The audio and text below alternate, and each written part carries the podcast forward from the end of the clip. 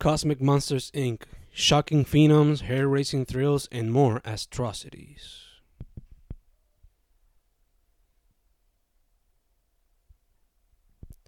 Leg spread. And as the she devil spread her legs, the stereotypical big headed Martian came down from his flying saucer to admire the fiendish beauty. Bob and Pat, or Sue and Chuck. Fiends made of red and pentagram tats, Hollywood demons having satanic orgies all over cemetery graves. They have no shame, they're full of lust, and are fueled by drugs. Call them Bob and Pat, or Sue and Chuck. The name doesn't matter, they're just gonna fuck and bring forth death in the name of the red. Don't be surprised when bodies fry. A simple kiss. Two lovers embrace and kiss each other to the point where they eat each other, leaving nothing but blood and flesh on the floor. An interruption. Static noise and a dancing puppet appears, laughing its ass off as distorted vocals worshipping the devil, accompanied by surreal psychedelic colors, interrupt the late night live news broadcast. It's a trap. A mother and her child arrive at a carnival, and the child quickly sees his first ride as nobody's in line. The ride takes the form of a hamburger with eyes.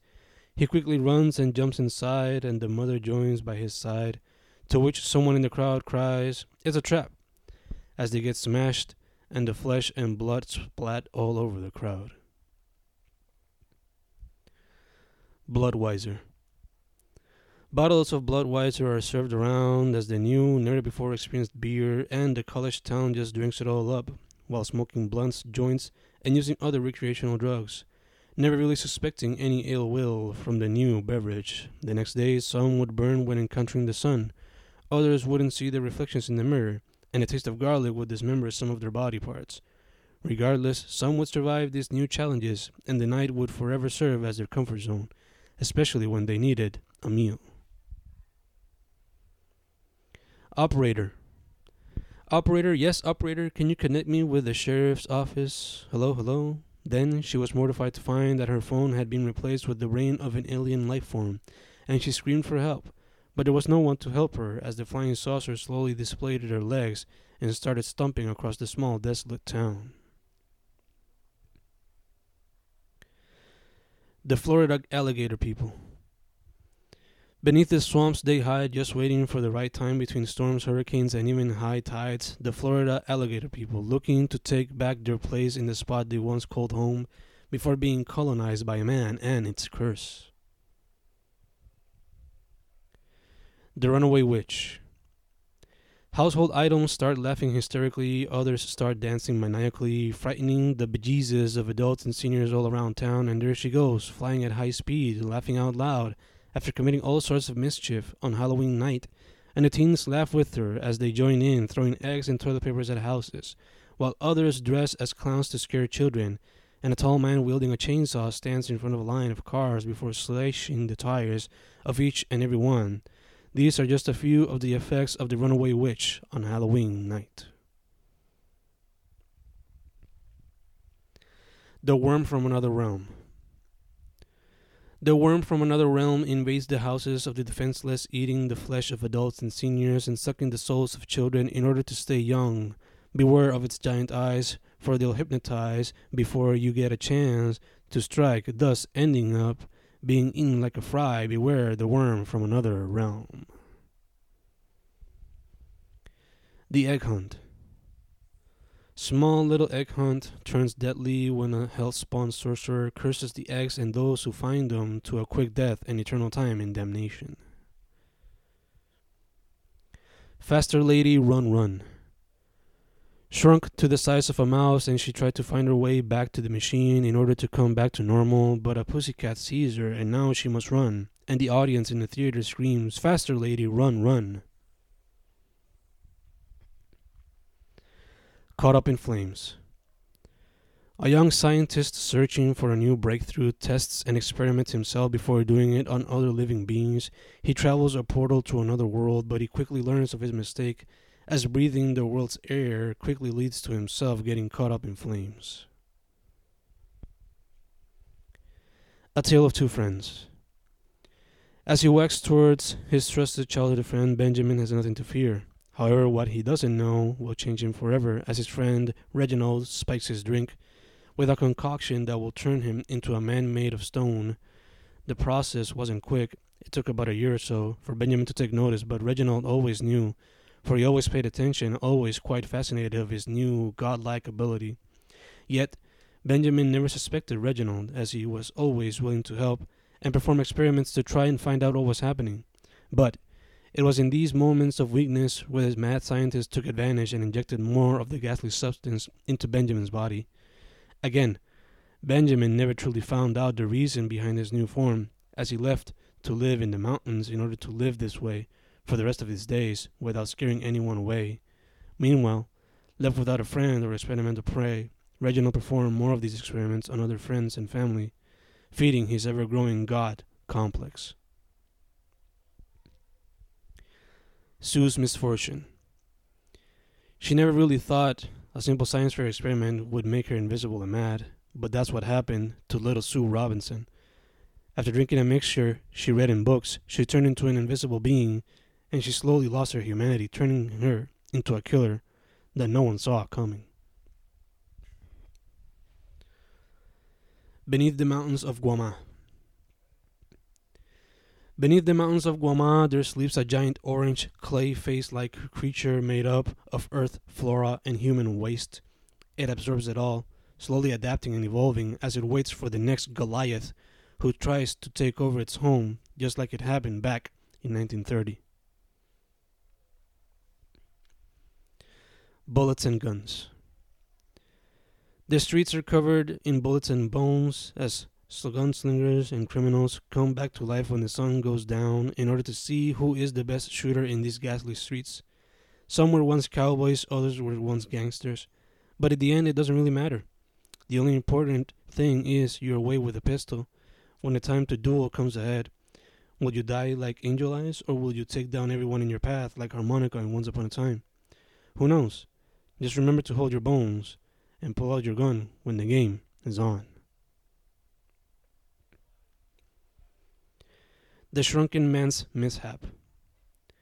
Screams for help are heard, but no one knows where they come from, so they keep moving along with their day. Sadly, a shrunken man finds himself at the mercy of a tarantula that continues to wrap him in her web of death. Deep inside your nightmares.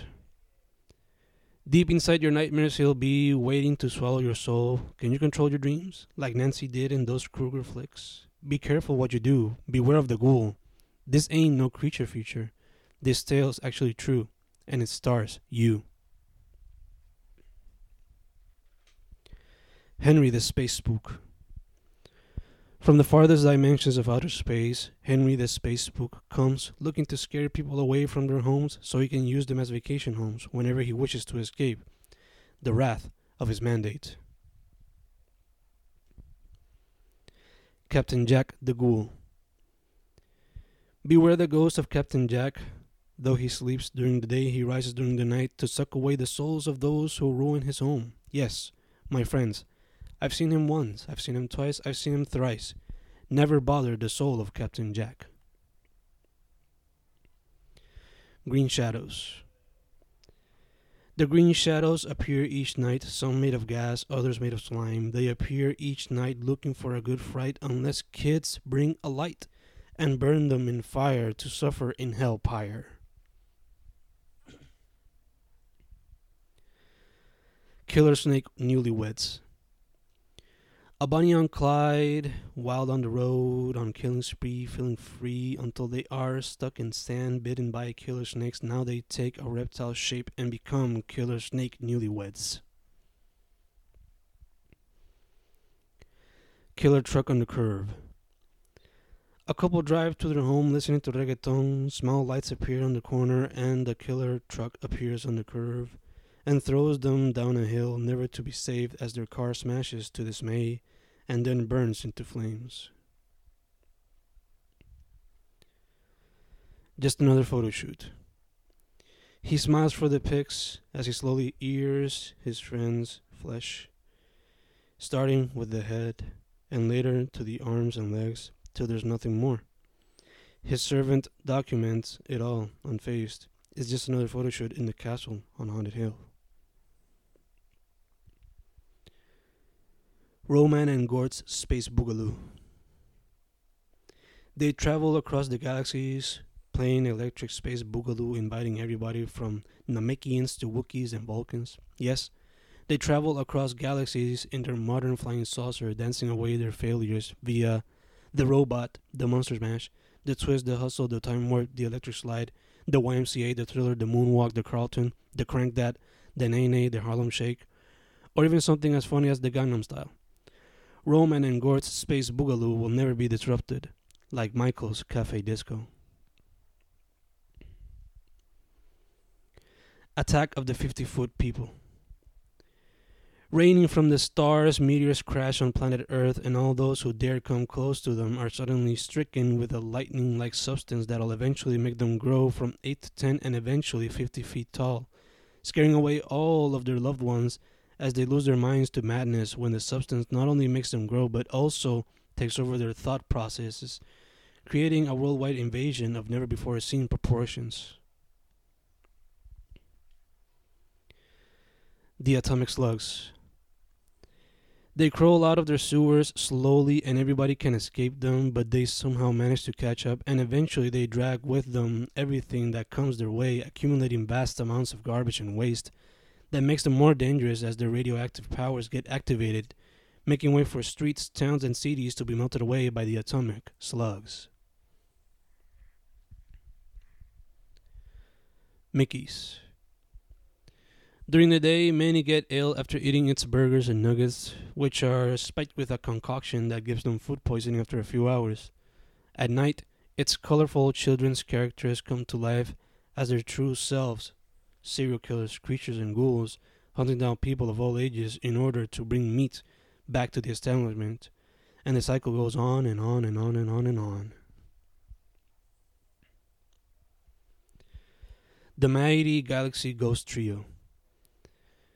Their real names are Moe, Larry, and Curly, but they present themselves as the Mighty Galaxy Ghost Trio as they try to scare folk all around and conquer every planet they visit. But deep down inside, they are nothing but misfits with no real optimism or any real powers to fear. They're just three ghouls wanting to be like the rest, and they often come out empty handed as they fail their, their missions each and every time. Cosmic Monsters Inc. Creepy crawlies times a thousand from the strange planet X, ready to conquer the monsterverse, but Mega Monstro and Susie Blaze are there, ready to crush every single bug that comes along their way. However, 4,000 astro bugs are no easy feat, so the siblings bring out the big guns, giant raid guns shooting and spraying every giant bug that dares to come down the giant ship. But Cosmic Monsters Inc. don't give in so easily, and they release their big guns a colossal deadly mantis and a Goliath sized ant, accompanied by more creepy crawlies. The blood and goo covered siblings quickly notice, immediately activating their mechas for extra help, and so they come, shooting away with their blasters and swinging Cyberblade on autopilot until Mega Monster and Susie get in their suits like G Gundam, slowly smashing away every single little bug. But what about the big ones? Those face the wrath of a Cassie Cage inspired fatality on the side of Susie Blades, and various choke slams, stunners, and figure four leg locks on the side of Mega Monstro. Cosmic Monsters Inc. thought they could come over and conquer Monster World, but they never thought they'd fight the wrath of Mega Monstro and Susie Blades, two siblings who treat monster killing like arcade.